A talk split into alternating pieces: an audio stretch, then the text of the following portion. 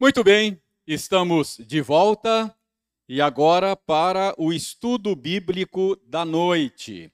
Nós estamos estudando nesses dias os Dez Mandamentos. Hoje já é o terceiro estudo da série. E um desafio que eu estabeleci logo no início desta série é o desafio de você memorizar os dez mandamentos, ok?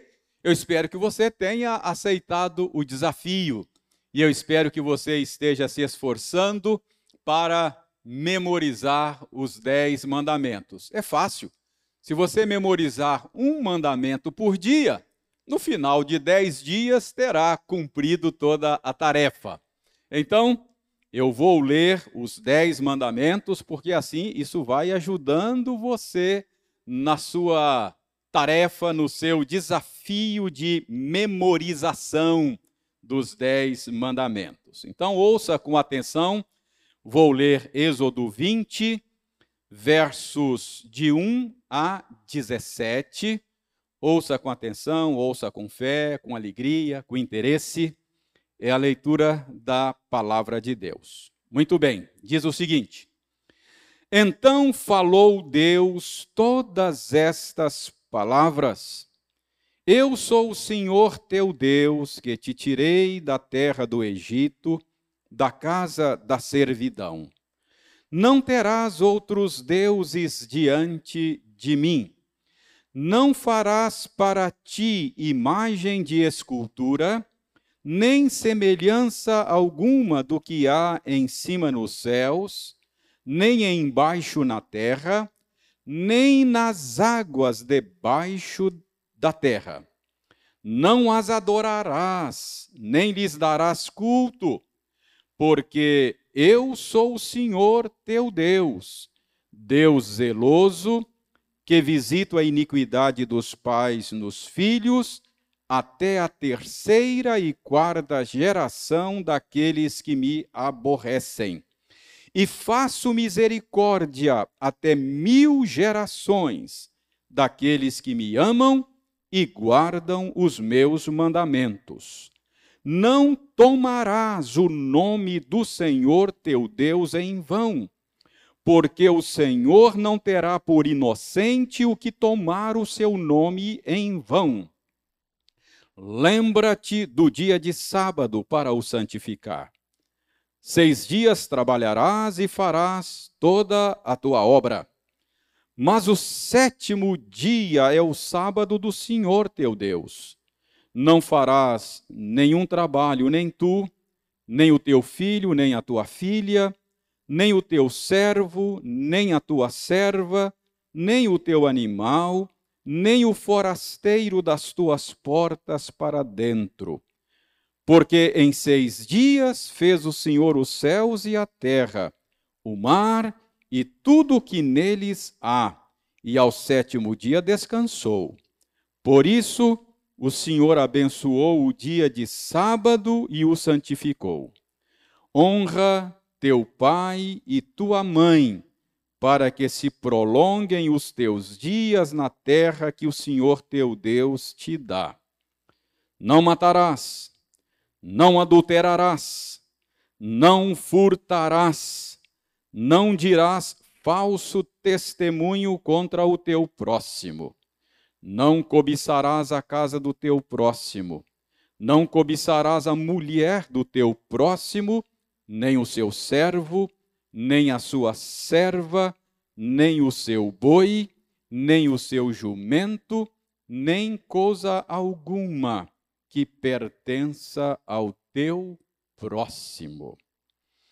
Irmãos, vamos orar pedindo ao Senhor Deus a bênção da iluminação, a fim de que possamos compreender corretamente o texto e aprender com ele. Senhor, nós mais uma vez agradecemos-te a bênção de poder nos debruçar sobre o texto da tua palavra. Nós cremos que a tua lei é mais preciosa do que muito ouro depurado é mais doce do que o mel ao nosso paladar, e cremos que grande recompensa há para aqueles que a obedecem. Senhor, nós não podemos obedecer a tua lei por nós mesmos. Por isso nós te pedimos que o teu Espírito Santo trabalhe em nós, dando-nos correta compreensão da tua lei e dando-nos, ó Senhor Deus, a capacidade de nos submetermos a ela, para a glória do Senhor e para o nosso bem. Nós oramos em nome de Jesus. Amém.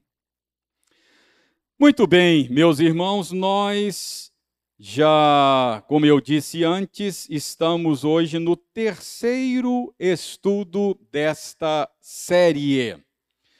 No primeiro estudo, nós é, fizemos um estudo introdutório vimos lá é, o prefácio dos Dez Mandamentos e aprendemos algumas coisas com ele. E no segundo estudo, que foi na última semana, nós começamos a estudar o primeiro mandamento. Qual é o primeiro mandamento? O primeiro mandamento está no livro do Êxodo, capítulo 20, verso 3, nós lemos: Não terás outros deuses diante de mim. Este é o primeiro mandamento. Vamos recordar algumas coisas que aprendemos na semana passada. Na semana passada, eu disse a vocês que é sintomático que o Senhor Deus tenha colocado este mandamento em primeiro lugar, que ele tenha colocado esse mandamento no topo da lista. Eu disse que isto significa que a nossa relação com Deus é a relação mais básica na qual nós nos encontramos. Esse primeiro mandamento trata da nossa relação com Deus. Isso significa que a nossa relação com Deus é aquela relação mais fundamental para a qual nós fomos criados. Nós fomos projetados para o relacionamento com Deus.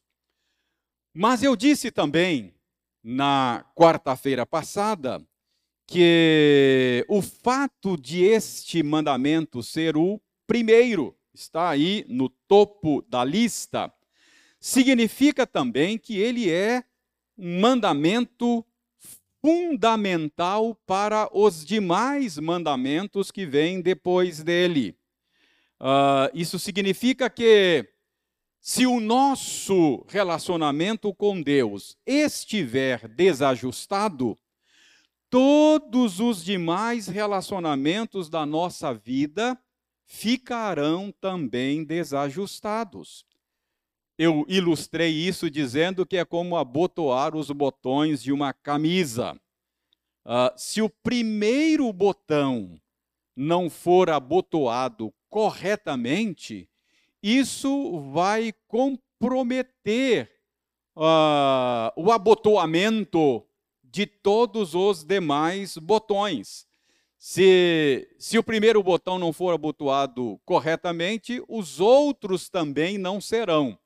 Certamente você tem essa experiência de começar a abotoar a camisa e depois chega lá no final, está faltando casa e sobrando botão ou vice-versa. Por quê? Porque o primeiro botão não foi abotoado corretamente.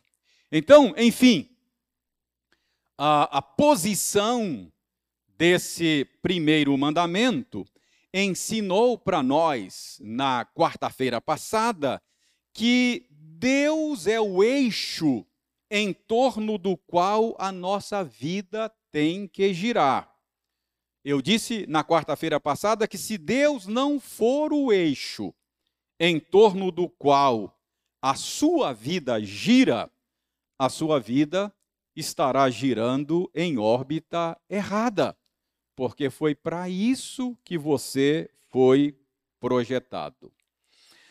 Depois nós vimos ainda na, na semana passada que esse mandamento, não terás outros deuses diante de mim, significa também que o relacionamento com Deus é caracterizado pela exclusividade.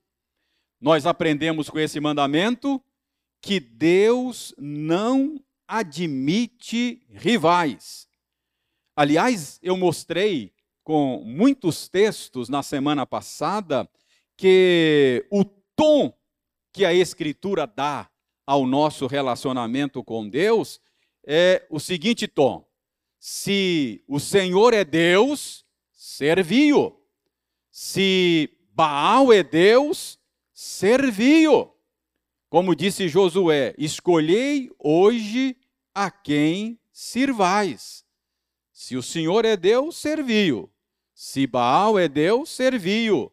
Se Moloque é Deus, serviu. Esse é o tom que a Bíblia dá. Isso significa que o relacionamento com Deus é do tipo ou ele ou eu, ou Deus, ou Yahvé, ou Jeová, ou Baal.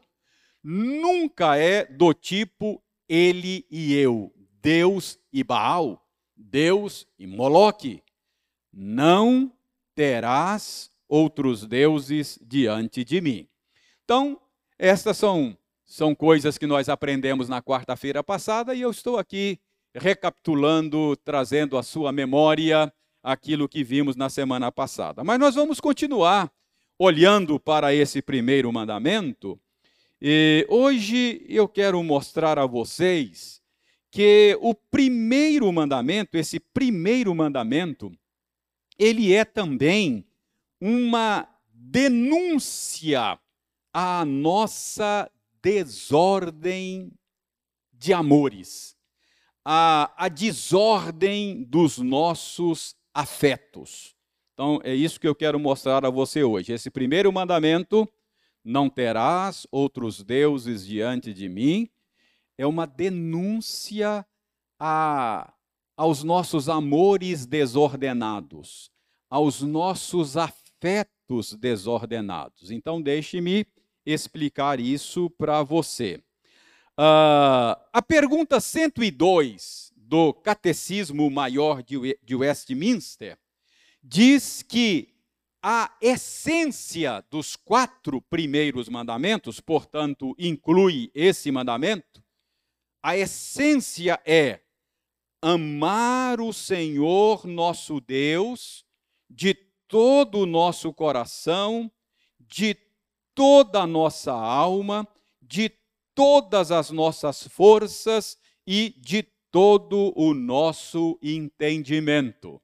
Então, o Catecismo Maior de Westminster nos ensina que o primeiro mandamento, os quatro primeiros, então inclui o primeiro, o primeiro mandamento nos ensina ou requer de nós que nós amemos o Senhor nosso Deus de todo o nosso coração requer de nós que nós amemos o Senhor nosso Deus de toda a nossa alma. Requer de nós que nós amemos o Senhor nosso Deus de todas as nossas forças, de todo o nosso entendimento. Uh, então, o, o catecismo faz essa afirmação com base no que Moisés diz lá em Deuteronômio capítulo 6, não é? Capítulo 6, Moisés diz lá: Ouve, ó Israel, capítulo 6, versos 4 e 5. Ouve, ó Israel, o Senhor nosso Deus é o único Senhor. Amarás, pois, o Senhor teu Deus com todo o teu coração, com toda a tua alma e com toda a tua força. Então, qual é a essência do primeiro mandamento? a essência do primeiro mandamento é amar a Deus sobre todas as coisas.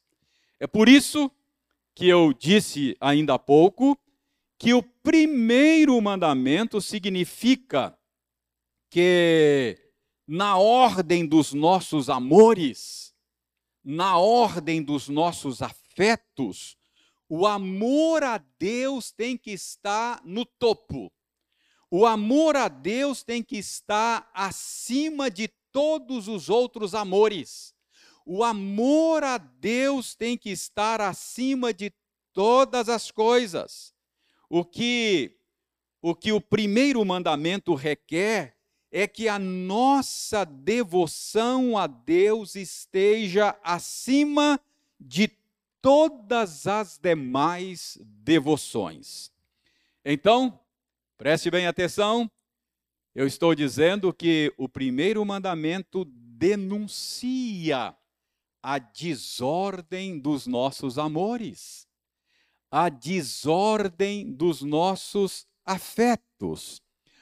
A quem articulou esse assunto, essa questão da desordem dos nossos amores, foi Agostinho de Hipona, não é? O bispo de Hipona.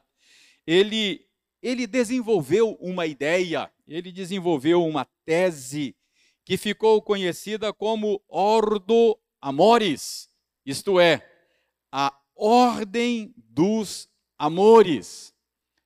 Mais tarde, mais recentemente, C.S. Lewis eh, tomou essa ideia emprestada e adaptou também esta ideia no seu ensino. Mas foi Agostinho quem articulou isso lá bem no início, lá nos primeiros séculos. E qual era o ponto de Agostinho? O ponto de Agostinho é que o homem, conforme criado por Deus, ele tinha todos os seus afetos em ordem. O homem, antes, antes da queda, antes do pecado, ele tinha todos os seus afetos, todos os seus amores bem ordenados. O que, que é isso? Todos os seus amores estavam devidamente orientados para cada objeto, para cada ser, de acordo com o grau de valor, de acordo com o grau de importância daquele objeto amado, daquele ser amado. Então, uh, é isso que Agostinho chamava de uh, uh, amores bem ordenados. Cada, cada afeto, cada amor era direcionado de acordo com a valoração do ser, do objeto. Em outras palavras, antes da queda, o ser humano original, ele, ele amava cada coisa uh, de acordo com a sua importância, cada coisa era amada, cada coisa era desejada de acordo acordo com a sua importância. Portanto, sendo Deus o bem maior do ser humano, sendo Deus o sumo bem do ser humano, então o ser humano, tendo os seus amores bem ordenados, amava Deus acima de todas as coisas. O ser humano ele foi projetado para amar a Deus acima de todas as coisas. Então, nesta ordem de amores, Deus ocupa a posição suprema. Deus ocupa a posição máxima como objeto dos afetos dos seres humanos, como objeto dos amores das criaturas racionais. Então, segundo Agostinho, e isso com boa base bíblica, o ser humano foi projetado para amar a Deus sobre todas as coisas e para encontrar em Deus a vida plena, a vida significativa, a vida que vale a pena ser vivida. Então, Agostinho ensinava que Deus mesmo colocou nas suas criaturas racionais esse desejo. Deus mesmo, ao criar o ser humano, colocou na estrutura do seu ser esse anseio pelo seu Criador. A alma humana anseia por repouso, anseia por quietude, anseia por um preenchimento que só pode ser encontrado em Deus. Então, esse é o ensino de Agostinho, e isso com boa base bíblica. Eu disse, por exemplo, o salmista diz lá no Salmo 42, uh, ah, algo que, que demonstra que o salmista teve, por inspiração de Deus, uma boa percepção desta verdade que Agostinho ensinou mais tarde. O salmista diz lá no Salmo 42, verso 1 e 2: Como suspira a corça pelas correntes das águas, assim por ti, ó Deus, suspira a minha alma. E o salmista diz: A minha alma tem sede de Deus. Então, o ser humano foi criado, o ser humano foi projetado para amar a Deus acima de todas as coisas. Então, o ser humano original, o ser humano antes da queda, o ser humano como fora criado por Deus, ele tinha todos os seus afetos bem ordenados. Ele tinha ele tinha todos os seus amores no devido lugar. Ele amava aquilo que é mais importante primeiro. Se Deus é o bem maior, então o maior amor do coração humano era dedicado ao seu Criador, a Deus. Mas, com a queda, aconteceu uma desordem nos nossos afetos. Esse foi o ensino de Agostinho. Ah, o pecado causou uma desordem nos nossos amores. Por causa da queda, por causa do pecado, os seres humanos passaram a amar mais as coisas menos importantes e passaram a amar menos as coisas mais importantes. Então, aconteceu uma desordem, uma bagunça nos afetos, nos amores dos seres humanos. Então, é por isso que eu disse, lá no início da nossa aula de hoje, do nosso estudo de hoje, que o primeiro mandamento, cuja essência é amar a Deus sobre todas as coisas, ele é de fato uma denúncia a essa desordem de amores que o pecado causou em nós. Nós amamos pessoas criadas por Deus mais do que amamos o Deus que as criou. O pecado fez isso conosco. Nós amamos as coisas criadas por Deus mais do que amamos o Deus que criou estas coisas. Nós amamos mais a nós mesmos do que nós amamos a Deus. Então, se a essência do primeiro mandamento é amar a Deus acima de todas as coisas, esse mandamento expõe a nossa necessidade de ter uma reordenação dos nossos afetos. Nós precisamos que os nossos afetos sejam reordenados, a fim de que nós possamos amar as coisas mais importantes do que as mais do que as coisas menos importantes. Uh, e se Deus é a pessoa suprema, o bem maior, o amor nosso maior deve ser direcionado para Ele, amar a Deus sobre todas as coisas. Esta é a exigência, esta é a essência do primeiro mandamento. Por isso, quando nós somos confrontados com esse primeiro mandamento, uh, essa desordem dos nossos afetos, essa desordem dos nossos amores é denunciada, ela é exposta, ela vem à tona. Irmãos, se, se essa desordem foi causada pelo pecado, e é isso que a Bíblia ensina.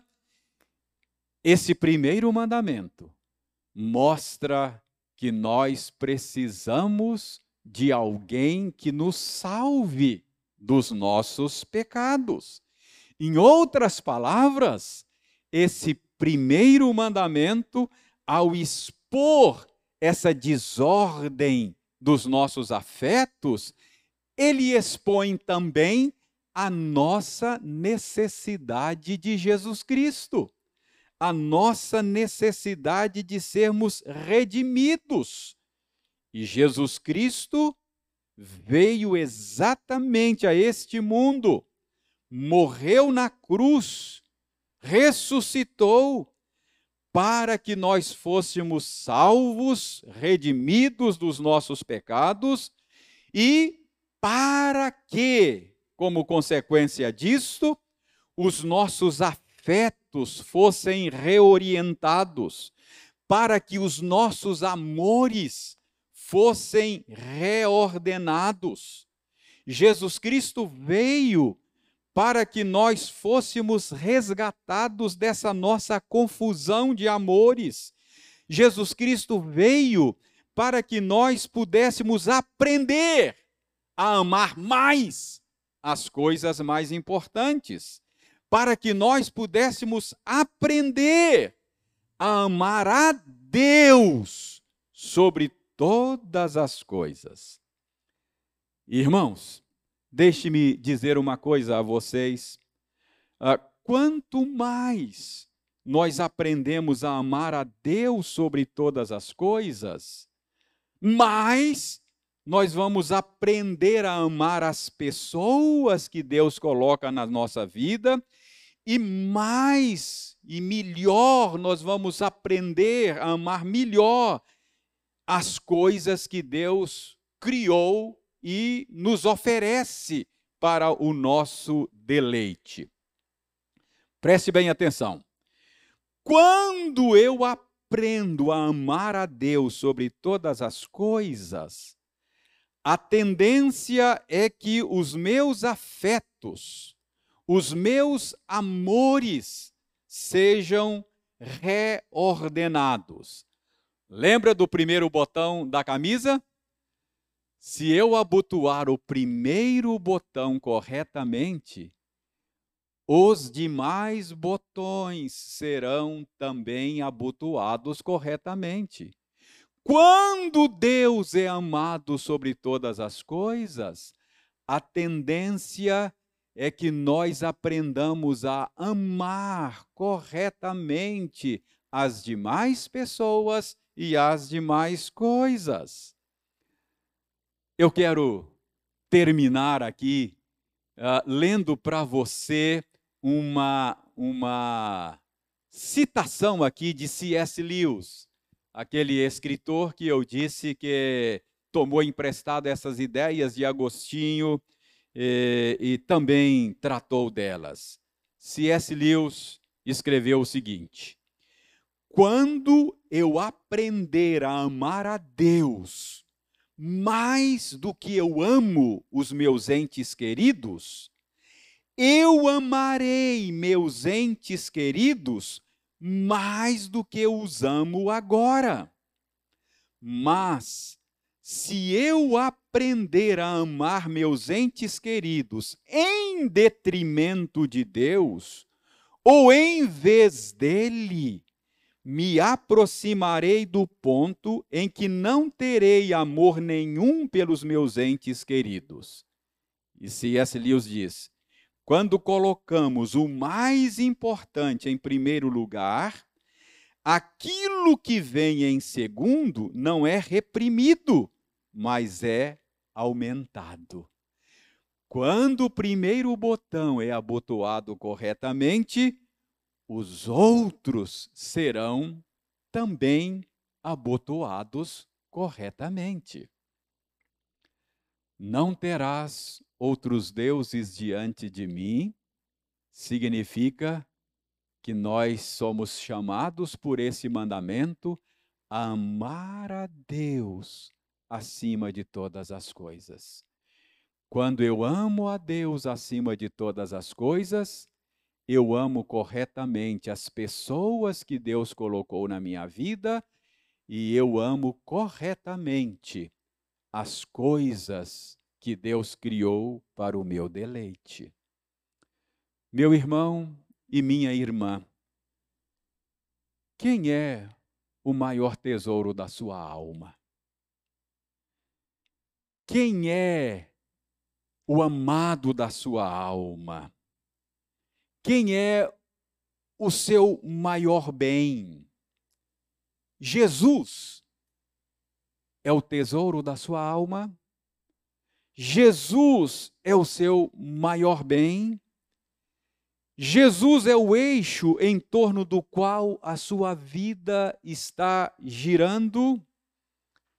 Olha, se Jesus de fato for o seu maior tesouro, isso vai melhorar os seus relacionamentos interpessoais. Isso vai ajudar você a amar melhor os seus entes queridos. Se Jesus for o seu maior bem, o seu maior tesouro, você estará em melhores condições de amar os seus entes queridos. Isso vai lhe deixar também em melhores condições de desfrutar das coisas que Deus criou para o seu deleite, porque você vai dar a elas o valor que elas têm. Você vai amá-las com o amor adequado, sem fazer delas um ídolo em torno do qual a sua vida gira. Entendeu? Quando abotoamos o primeiro botão corretamente, tendência é que os demais botões sejam abotoados também corretamente. Quando Deus é o seu maior amor, você vai amar corretamente as pessoas que Ele colocou na sua vida e você vai valorizar corretamente, sem se perder nestas coisas criadas por Deus. Você vai valorizar essas coisas corretamente, sem se perder nelas sem fazer delas um ídolo do seu coração.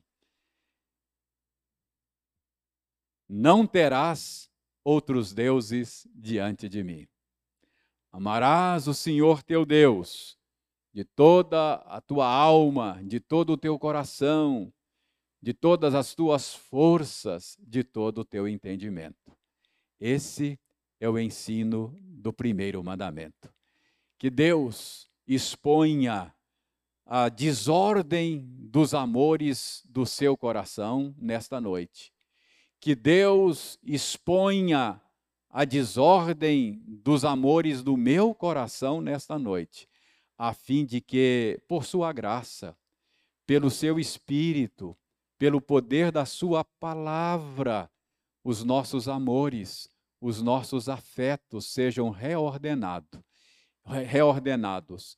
E assim nós aprendamos a amar e a valorizar mais as coisas que maior valor têm.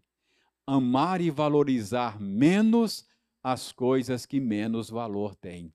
E que nós aprendamos que o bem supremo, o valor maior é Deus mesmo. Que ele seja amado acima de todas as coisas. Que Deus nos abençoe. Vamos orar? Obrigado, Senhor, pela oportunidade de ouvirmos o ensino da tua palavra. Mais uma vez, obrigado por tua lei, obrigado por esse mandamento precioso que nos lembra de que fomos feitos para ti e a nossa alma não vai encontrar descanso senão em ti somente. Convença o nosso coração de que o Senhor é o nosso maior bem, o nosso maior tesouro, que a nossa vida não tem nenhum sentido e não tem nenhum significado senão em ti somente. E assim que nós aprendamos a amar as pessoas e amar as coisas que o Senhor nos dá com o amor e o afeto adequado. Nós oramos em nome de Jesus Cristo, o amado da nossa alma. Amém.